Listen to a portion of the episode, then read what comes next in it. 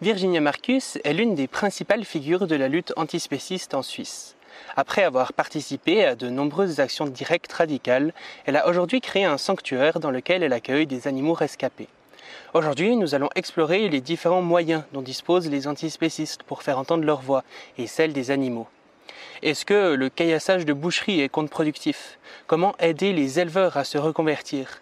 Quel rôle jouent les sanctuaires dans ce panel de méthodes? Voilà quelques questions qu'on se pose aujourd'hui avec Virginia Marquez.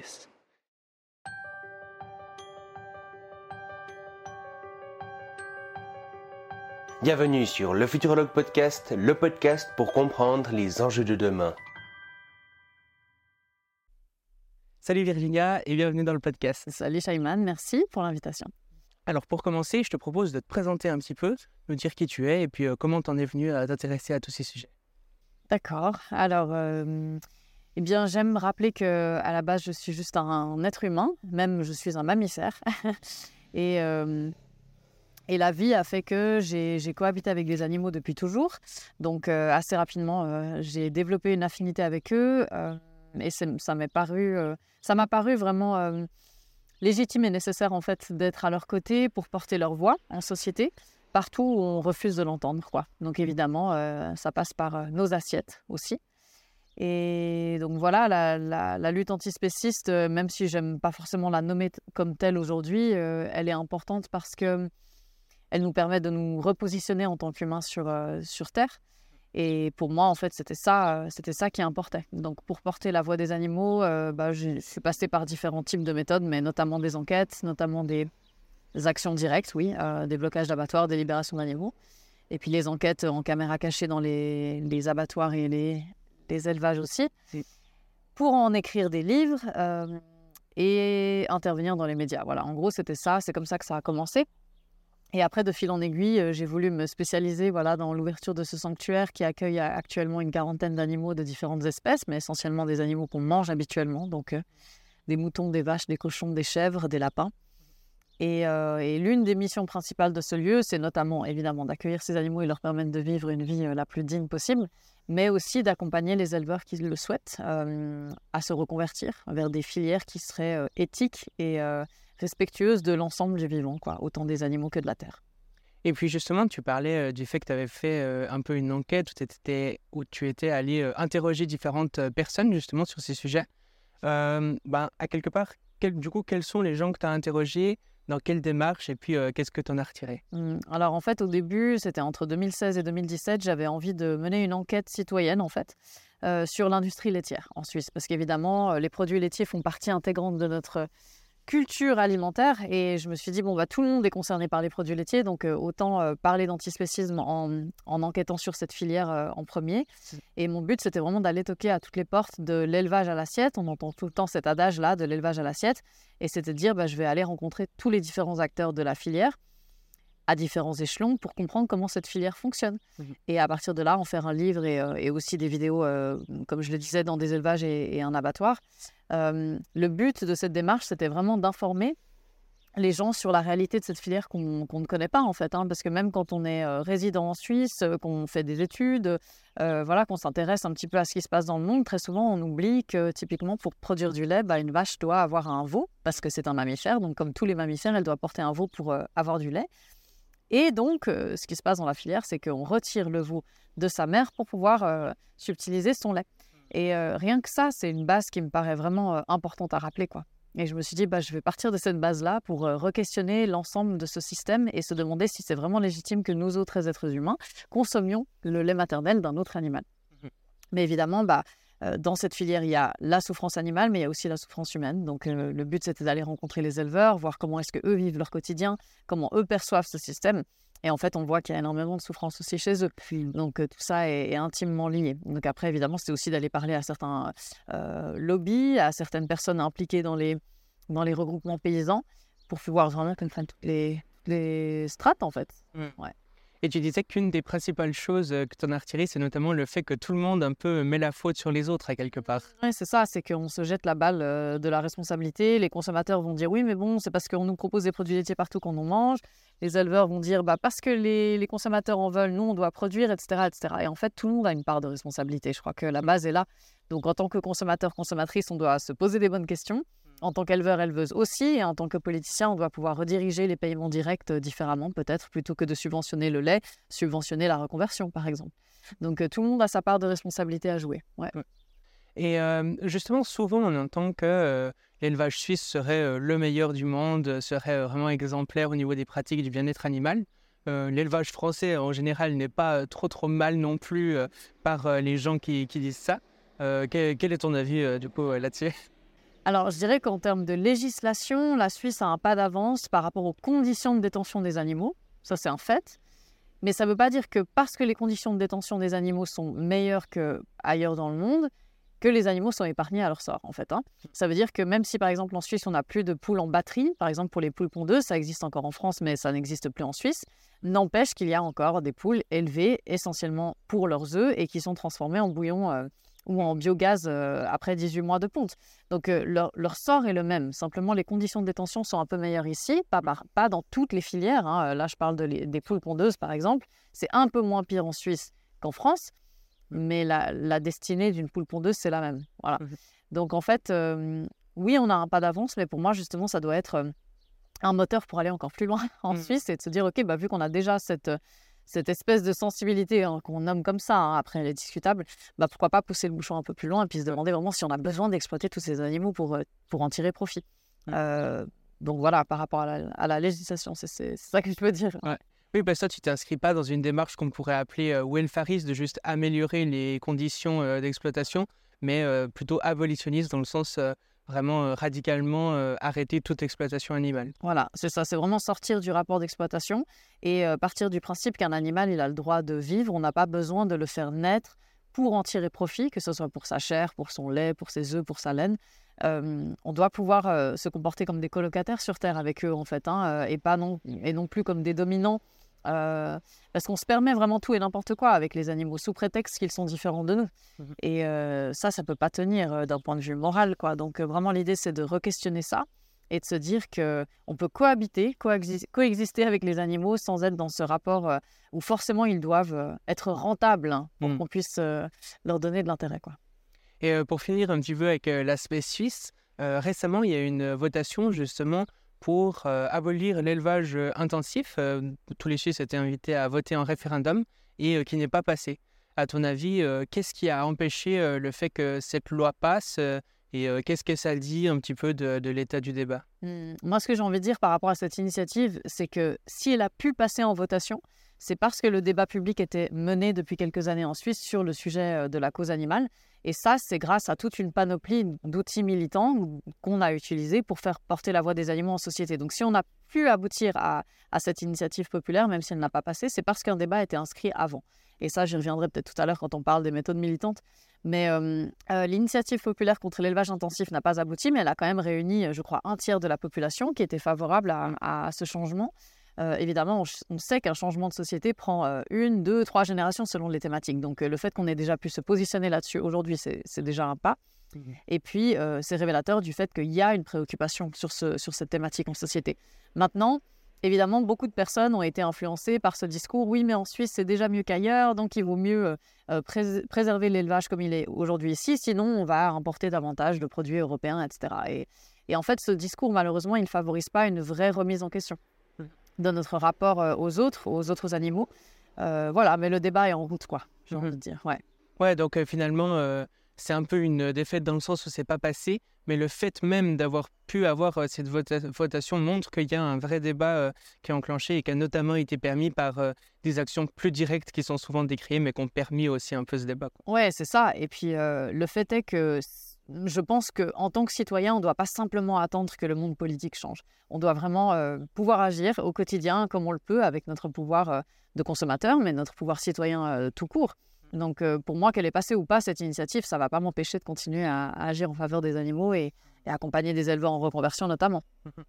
Et tu disais justement que les différentes lois et choses qui ont pu être passées ces dernières années avaient aussi pu alourdir quelque part d'un point de vue administratif, etc., les, les éleveurs. Et dans ton livre, d'ailleurs, tu consacres toute une partie justement à dire que les éleveurs sont une catégorie de victimes à part entière. Ça, ça peut paraître quelque chose d'étonnant, de, je pense, pour la plupart des gens, quand on sait que bah, justement tu te décris comme antispéciste. Pourquoi est-ce que ça te semble important de, parler de ça? Bah Parce que derrière l'étiquette des éleveurs, il y a des êtres humains. Et à la base, beaucoup de ces personnes-là ont choisi de devenir éleveurs ou éleveuses par amour pour les animaux. Et après, évidemment, le système les a engloutis dans une pratique qui leur convient souvent, souvent même plus, euh, beaucoup. Hum, et, en fait, ce que j'ai envie de montrer par là, c'est que oui, l'administration est très rigoureuse en, Suisse. Donc, on va contrôler les éleveurs sur leur manière de détenir les animaux, sur les soins ou pas qu'ils leur donnent, sur, euh, euh, voilà, sur toutes ces, toutes ces, tous ces critères-là qui sont contrôlés par la loi. Mais évidemment, ces personnes, c'est des personnes qui travaillent avec la terre, donc elles ne sont pas habituées à cette lourdeur administrative. Et pour beaucoup, c'est une grosse pression que de devoir remplir des classeurs, remplir des fichiers informatiques. Mmh. et finalement, c'est du temps à, passer là et, qui n'est pas dédié aux animaux. Donc beaucoup d'entre eux se plaignent évidemment de cette rigueur administrative parce que en fait, ça vient contrôler leur manière de se comporter avec les animaux, mais donc ça c'est la théorie, mais en pratique, en fait, ça vient alourdir la tâche. et puis d'ailleurs, les, les, contrôles vétérinaires, souvent, s'acharne à observer ce qui se passe dans l'administratif de l'éleveur.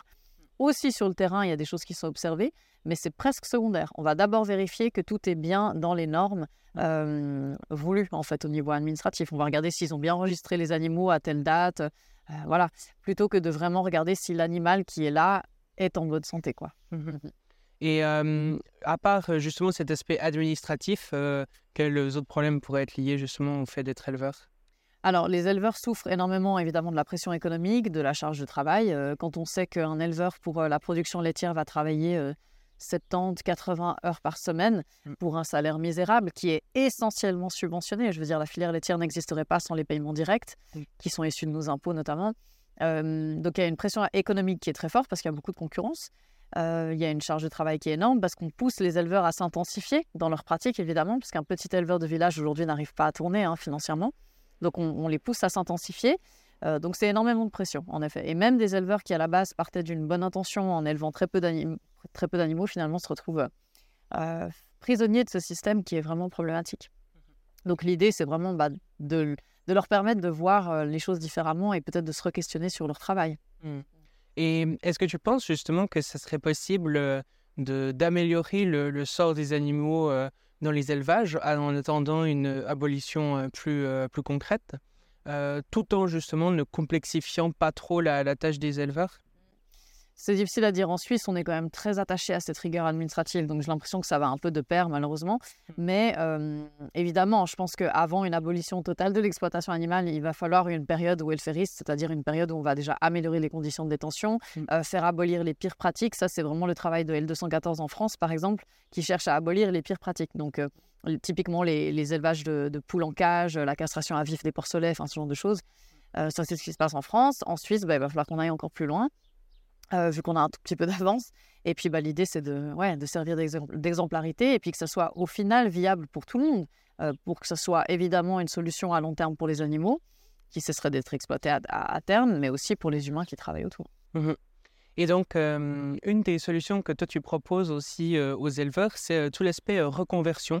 Est-ce que justement, tu pourrais un petit peu parler de ça, de qu'est-ce que tu fais, des différentes personnes peut-être qui ont été aidées par l'association? Alors en fait, l'idée de base, c'est de partir du principe qu'un éleveur qui est en souffrance dans son travail et puis qui, n'est plus en accord avec sa conscience puisse créer des solutions qui lui conviennent. Et en fait, moi, je vais intervenir auprès de, cette personne pour l'aider à construire un projet qui fasse sens pour lui et qui soit exemple de souffrance animale.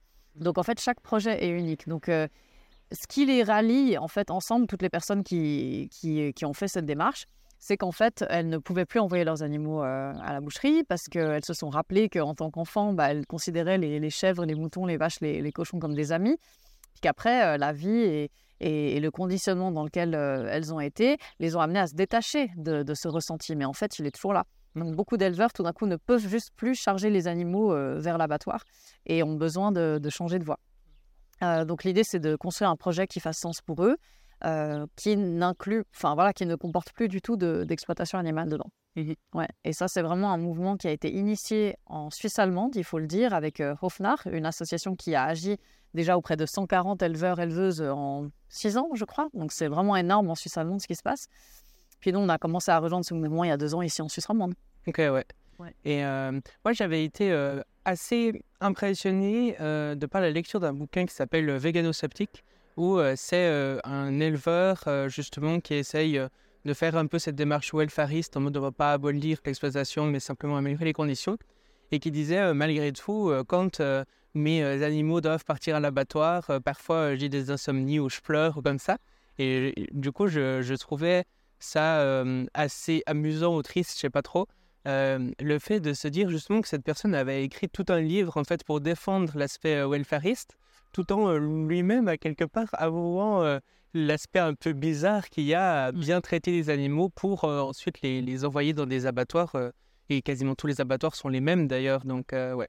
Oui, c'est ça, c'est qu'en fait, je je connais pas d'éleveur ou éleveuse qui va avec plaisir amener un animal à l'abattoir. Hein. Mmh. J'en ai jamais rencontré. Oui, peut-être un, ouais, un, mais c'était vraiment un psychopathe, honnêtement.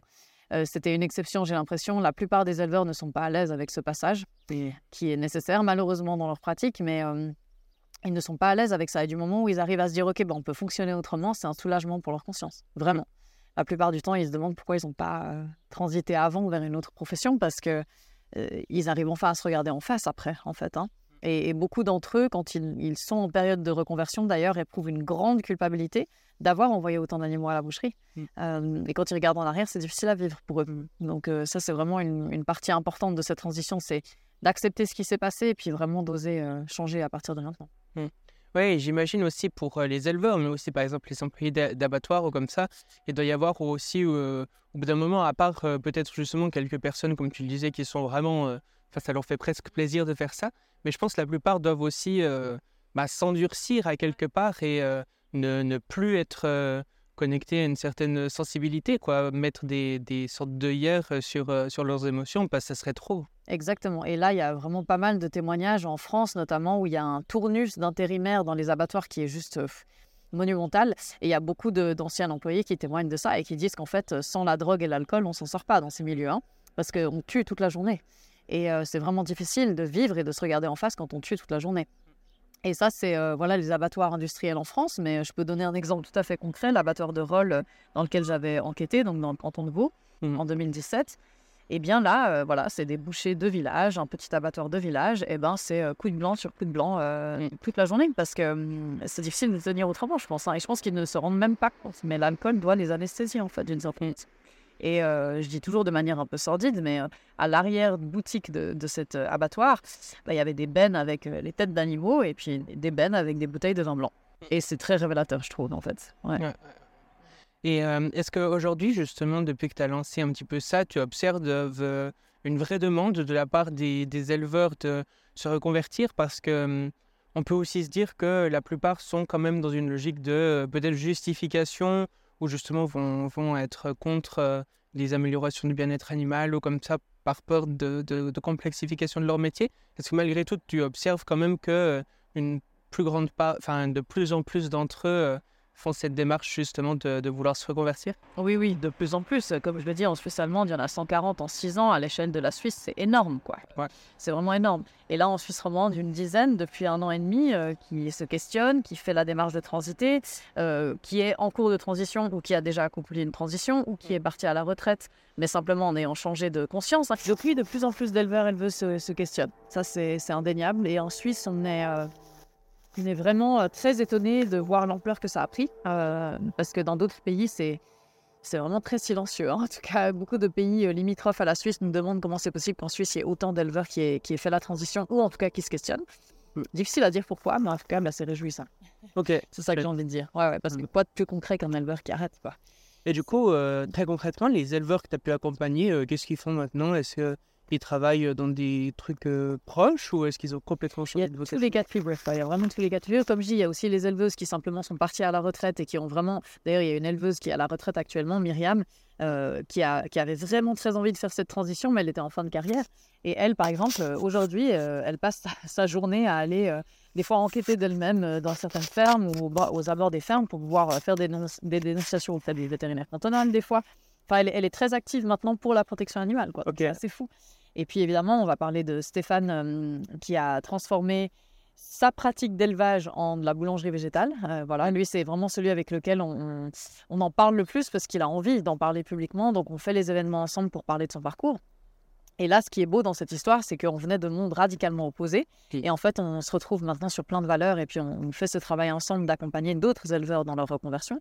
Mais ce qu'il faut savoir, c'est qu'il n'y a pas que des éleveurs qui veulent transiter. Aujourd'hui, on est quand même dans un, un moment de l'histoire, je ne sais pas pourquoi exactement, mais on re-questionne notre rôle en tant qu'humain sur Terre.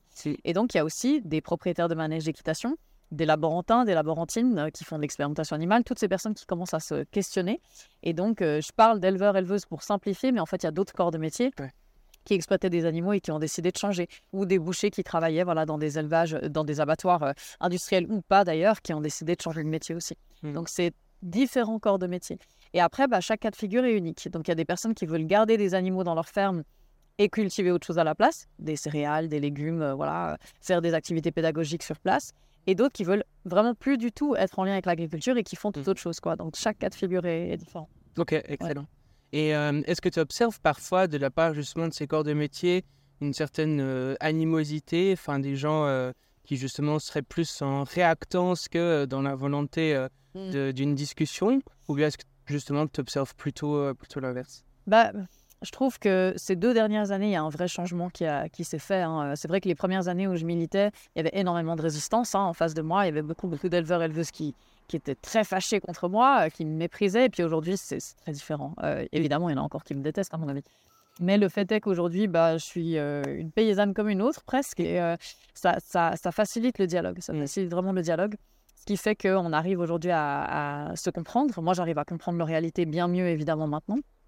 Et euh, je, je, pense qu'il y, y, a une étape qui est passée. Il y a une étape qui est passée. On, a, on essaie de se comprendre dans la réalité euh, qu'on a et puis d'essayer d'avancer ensemble, en fait. Mmh. Donc, euh, même les éleveurs qui ne veulent pas du tout transiter, finalement, parfois s'arrêtent ici et puis viennent discuter un petit moment, quoi. Et puis on échange des idées. Et donc, ça, c'est quand même assez, assez précieux.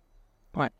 récemment, enfin, il y a quelques années, tu as sorti un livre qui s'appelle Désobéir avec amour, dans lequel tu parles de désobéissance civile et euh, des actions euh, plus ou moins radicales qui ont pu être menées, comme euh, vol ou libération d'animaux, sabotage de pièges de sas, caillassage de boucheries, blocage de routes mm. ou diffusion d'images d'abattoirs dans la rue ou ce genre de choses.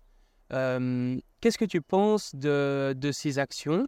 Et on entend notamment voilà, que beaucoup, surtout en Suisse, euh, le fait que ça serait extrémiste ou bien le fait que ça serait contre-productif. Qu'est-ce que tu penses de, tout ça? Alors, je pense que dans toutes les luttes sociales, absolument toutes, donc pas que celles qui sont liées aux animaux, on a dû faire appel à une palette d'outils militants, multiples et diverses, pour faire entendre la cause. Et en fait, même les actions les plus clivantes, comme les caillassages de boucherie par exemple, qui ont fait beaucoup, beaucoup, beaucoup de bruit, ces actions ont permis de cultiver un débat qui était nécessaire. La méthode était critiquée, mais en fait, ça a forcé le débat quand même sur OK, quelle est la réalité des animaux. Et en fait, des actions plus ou moins euh, radicales vont permettre à un discours même plus modéré des fois de prendre place en société. Sans les caillassages de boucherie, je suis persuadée qu'on n'aurait pas voté sur l'initiative contre l'élevage intensif l'année passée. Parce qu'en fait, on n'aurait pas eu assez de matière pour parler des animaux, en fait. Donc je pense que hum, au-delà des, méthodes qui peuvent être critiquées, hein, mais ça de, tout temps de notre histoire, hein, on, a critiqué les, les suffragettes qui faisaient pareil, hein, elles caillassaient aussi des vitrines, elles ont même fait sauter des bâtiments, euh, les suffragettes à l'époque. Euh, bah, elles étaient très euh, critiquées, même menacées, violentées, etc. Alors qu'en fait, sans elles, on n'aurait pas le droit de vote des femmes. Mmh C'est aussi simple que ça.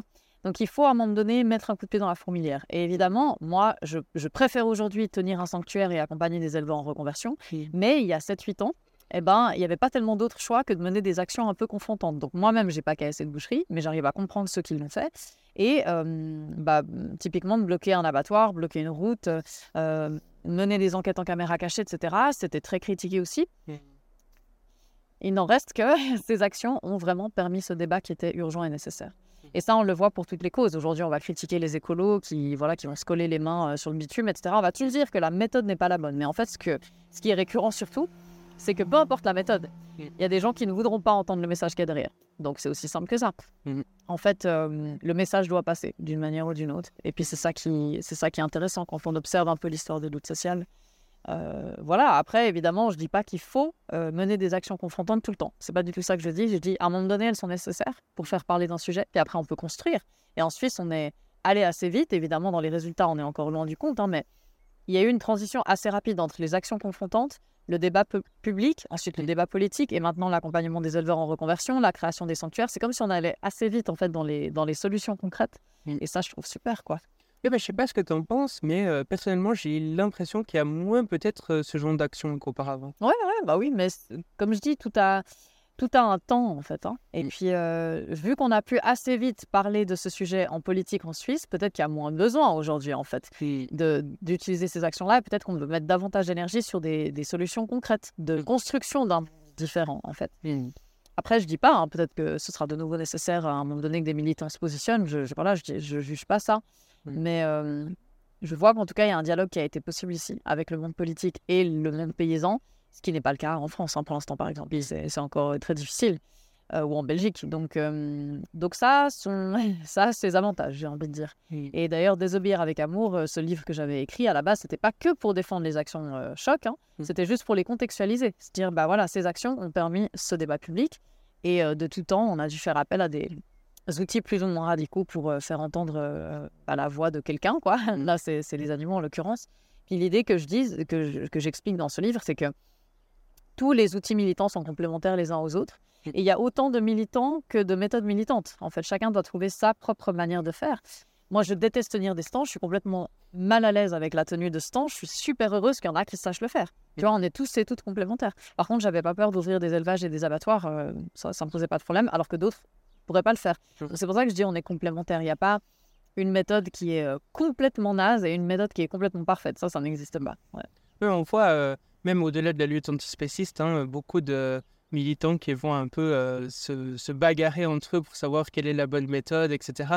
Et c'est vrai que je pense que euh, d'avoir cette idée un petit peu de, de prendre l'entièreté des, des moyens d'action euh, peut permettre beaucoup de choses parce que, comme tu le disais, c'est aussi une histoire de tout d'un coup, on va faire quelque chose euh, qui va être jugé radical. Et donc, ça va permettre aussi que les choses jugées moins radicales Ouais. beaucoup plus facilement entendues que s'il y aurait eu que ces choses jugées pas tellement Exactement. radicales. C'est exactement ce qui s'est passé aussi en France. Il y a eu des caillassages de boucheries qui ont fait énormément de bruit dans les médias et ça a permis à L214 d'être invité sur des plateaux pour parler de la cause. Donc voilà, ça, ça va ensemble. Et pour moi, il n'y a pas une seule et unique méthode qui permettra de changer le monde. Sinon, on aurait déjà tout changé. En Mm. fait, ça n'existe pas. La, la méthode parfaite, ça n'existe pas. Tout ça, ça va ensemble. Moi, j'ai eu la naïveté d'un un temps de, de croire que c'était la désobéissance civile qui allait tout révolutionner. hein. J'ai aussi cru ça. J'ai vite compris que non, mais que ça contribuait en fait au panel existant. Et, euh, et évidemment, aujourd'hui, je vois bien. C'est tous ces outils mis ensemble. Ben voilà, il y en a qui vont donner des cours de cuisine, d'autres qui vont faire du lobbying politique, d'autres qui tiennent des stands, d'autres qui créent des sanctuaires. Tout ça, ça va ensemble. Mhm. Et euh, on ne devrait pas avoir la prétention d'avoir la seule et unique méthode, ça c'est clair. Et euh, finalement, toutes ces actions, elles ont quand même un but euh, très politique, peut-être euh, amener les gens euh, à devenir euh, ben, eux-mêmes véganes ou antispécistes, mais aussi à créer des changements justement plus politiques pour amener ça de, de façon plus globale. Et justement, avec comme but à terme de euh, complètement abolir l'exploitation animale. Et du coup, avec ça, vient une question, c'est du coup tous les gens qui vont dire, mais finalement, est-ce que... Enfin, moi, je, je mange la viande, euh, je mange euh, ce que je veux, je, consomme ce que je veux, c'est mon choix personnel. Est-ce que euh, vraiment la politique ou euh, des antispécistes doivent m'imposer euh, notre mode de vie Moi, je vous laisse manger vos graines, laissez-moi manger mon steak. quoi. Ouais, ça c'est un discours qui revient tout le temps. En fait, c'est pour ça que personnellement, je, je ne m'engage pas dans une lutte pour le véganisme. Euh, le véganisme, c'est un, un choix, c'est un choix politique, c'est un choix moral que des humains font, et euh, c'est très bien, c'est très très bien. Personnellement, je pense que la lutte antispéciste a une autre portée, justement, elle a une portée politique où on se repositionne en société Oui. auprès des animaux et on leur redonne une juste place en société, c'est-à-dire qu'ils cessent d'être des biens marchands. C'est pour ça que la, la stratégie politique est différente. Mhm. Euh, je pense qu'on doit aujourd'hui changer notre législation et on doit changer notre rapport aux autres pour les inclure en fait dans la législation et dire qu'ils ont les mêmes droits fondamentaux que nous. Et euh, c'est à nous de nous repositionner par rapport à ça. c'est pas que de devenir vegan, la clé. Hein. Euh, ça, c'est une conséquence logique de l'antispécisme, mais l'antispécisme, c'est vraiment déjà donner des droits fondamentaux à des animaux qui sont doués de sensibilité.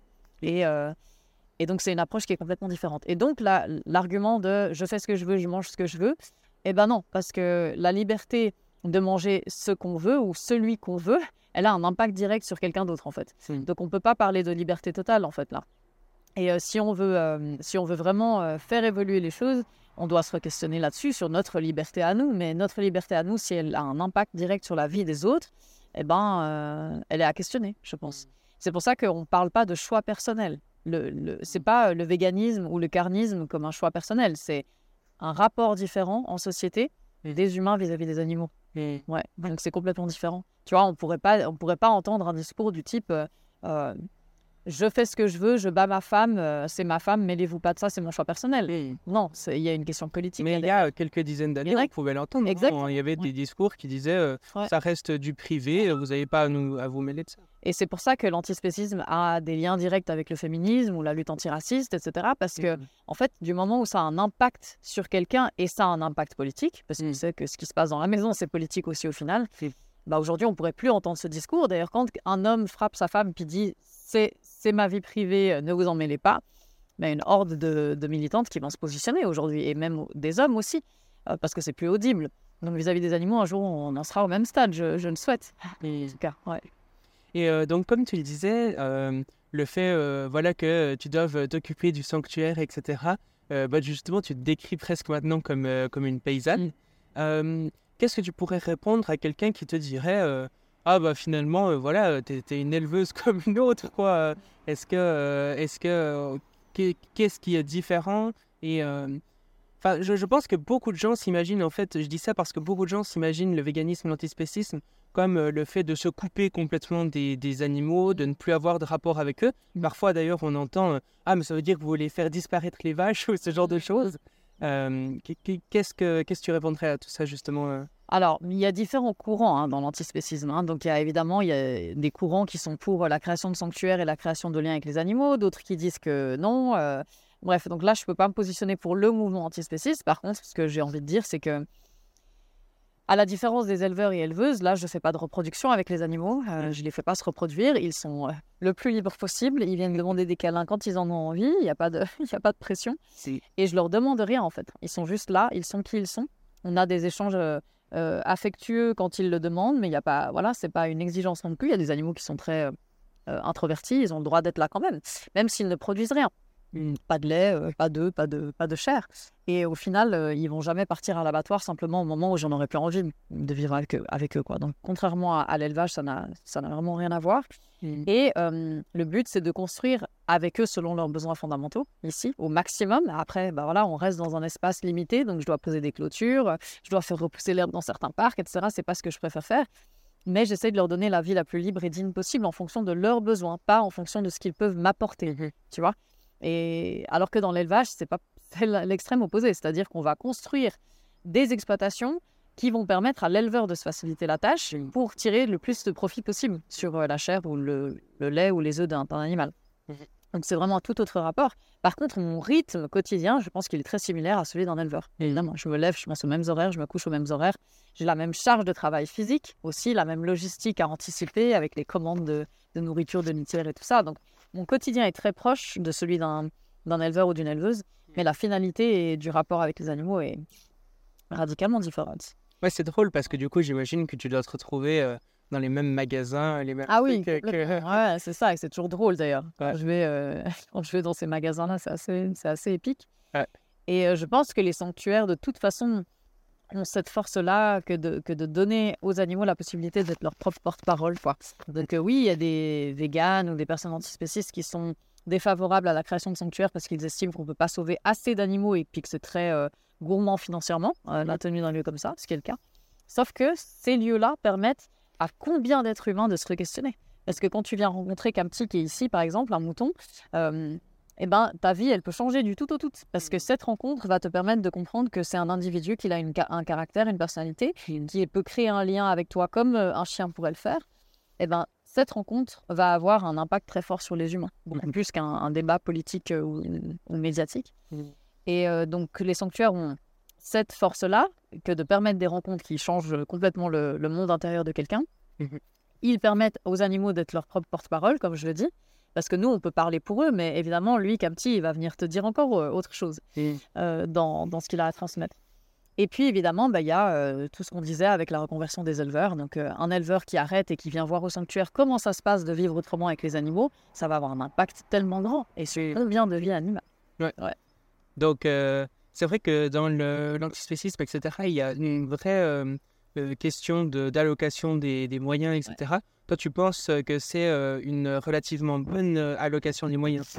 Oui, mais de nouveau, il ne faut pas qu'il y ait des sanctuaires euh, à tous les coins de rue. Les moyens doivent être répartis. Ça, ça me paraît assez euh, normal. Après, il y a peut-être des. hum, Voilà, je sais pas, je sais pas, même pas si ça vaut la peine d'en parler, mais il y a, il y a des méthodes qui sont peut-être plus euh, efficaces à court terme, d'autres efficaces à long terme. Donc, c'est difficile de mesurer à quel point euh, tel ou tel outil devrait recevoir plus ou moins de dons. Je ne sais pas ça. Et euh, ça permet peut-être justement de- aux personnes euh, d'imaginer ce que pourrait être une société d'après Voilà. post, post-élevage, de voir justement que ça serait pas une, ou- enfin, être coupé totalement des animaux, de la nature, etc. Mais, mais voir que ça pourrait donner quelque chose de... Bah oui, mais de, de voir comment on sait, voilà, comment on sait concrètement de cohabiter avec eux euh, quand on sort du rapport d'exploitation. Lui, il était inapprochable quand il était à l'élevage, hein, il était super craintif. Et puis là, bah voilà, il vient, il va demander des câlins. euh, euh, et c'est de montrer ça, c'est de montrer qu'est-ce qu'ils deviennent quand ils peuvent être qui ils sont, sans qu'il y ait de rapport d'exploitation. Mm. Euh, et ça, c'est fort. Moi, je trouve que c'est très, très fort. Évidemment, si on, on aboutit à une société complètement antispéciste, il y a des races d'animaux qui vont disparaître. Et ça, heureusement. Je préfère le dire tout de suite. Heureusement qu'il n'y aurait plus, par exemple, de poulets d'engraissement ou de poules pondeuses, euh, des races qu'on a sélectionnées aujourd'hui, parce que c'est des animaux qui vivent dans un corps de souffrance tout le temps. Donc à quoi bon, en fait, les garder dans des hangars fermés pour la production et, et se vanter de dire qu'au moins comme ça, la race est pérennisée? C'est ridicule. C'est des animaux qui souffrent tout du long. Et, euh, et donc peut-être qu'on reviendrait à des races plus rustiques, entre guillemets, qui survivent mieux seules dans la nature aussi. Et, euh, et là, je trouve qu'on serait vraiment plus respectueux. Quoi. Et c'est vrai que dans les figures peut-être euh, antispécistes, euh, des, des personnes qui organisent vraiment le débat, etc., il peut y avoir un côté très euh, théorique d'argumentation, etc., de pourquoi est-ce que le spécisme n'est pas... pourquoi pourquoi l'espèce n'est pas un critère pertinent, etc., mais de façon très philosophique, à quelque Mhm. part de philosophie morale, etc.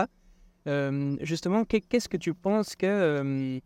ce, ce genre de lieu peut apporter de, de différents peut-être par rapport à ça? Est-ce que tu observes euh, un rapport plus émotionnel justement aux animaux, ce genre de choses? Alors oui, le rapport émotionnel, puis juste l'expérience concrète, parce que c'est bien joli de parler d'égalité interespèce, mais quand on la voit pas de ses propres yeux, c'est peut-être difficile de s'en rendre compte. Mm. Là, quand on passe du temps avec un mouton et qu'on se rend compte que, en fait, on peut tisser exactement le même genre de lien qu'avec un chien, eh ben ça, ça devient vraiment concret. Ouais. On sort de la théorie.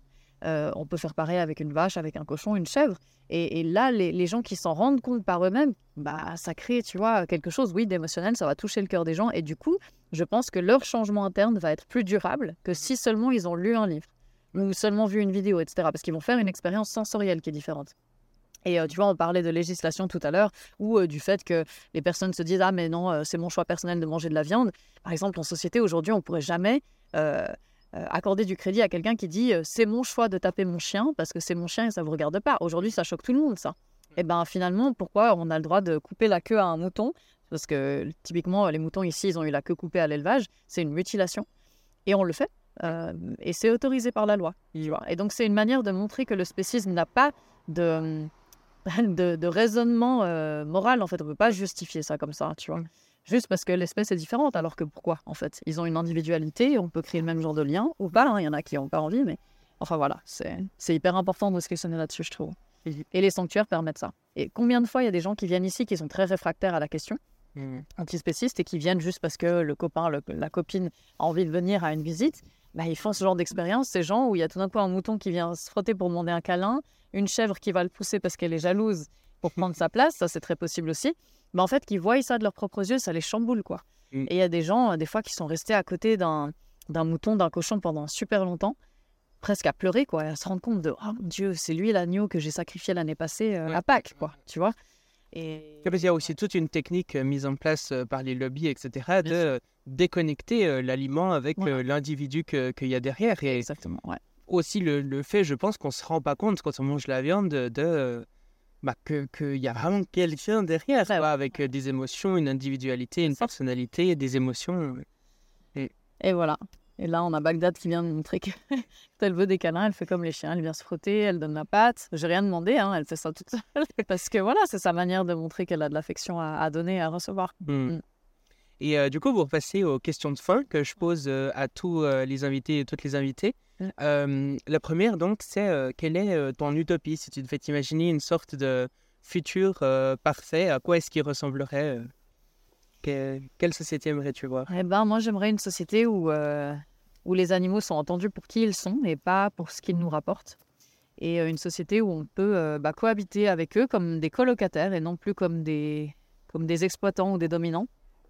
Parce qu'on a énormément de choses à apprendre sur les animaux. C'est fondamental qu'ils nous enseignent en fait euh, l'humilité. Et, euh, et pour ça, il faut vraiment faire cette expérience-là. Donc je rêve d'un monde où oui, on peut regagner en humilité en tant qu'être humain et où on peut leur redonner une place qui est juste. Euh, ça, c'est fondamental. Et d'ailleurs, c'est pour conclure ce que je vais dire, notamment dans le troisième livre, que je suis en train d'écrire qui va paraître en janvier aux éditions Bayard. Fantastique. Ouais. Et justement, si les gens veulent aller un peu plus loin, découvrir ce que tu fais, est-ce que tu aimerais les renvoyer à quelque part de particulier? Oui, alors on est très actifs sur les réseaux sociaux, donc Instagram, Facebook, et puis le site internet, c'est donc asso, a 2 so coexister.ch, et là, il y a toutes les infos. Et aussi la personnalité, les portraits des, des animaux qui vivent ici, notamment. Fantastique. Et euh, finalement, la, la dernière euh, question de fin, c'est euh, si tu étais sur une euh, grande scène avec un micro dans les mains et euh, que tu avais l'humanité entière face à toi et que tu pouvais leur faire, leur passer un message, leur faire un discours de quelques minutes, et qu'est-ce que tu aimerais leur dire?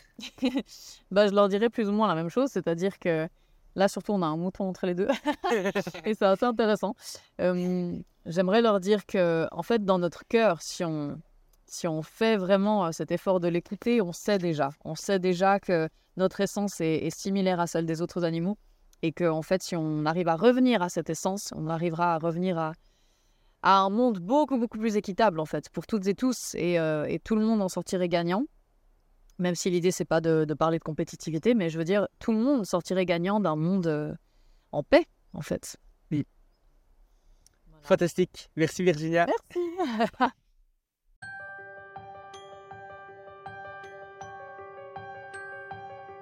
Merci d'avoir écouté le Futurologue Podcast, le podcast pour comprendre les enjeux de demain.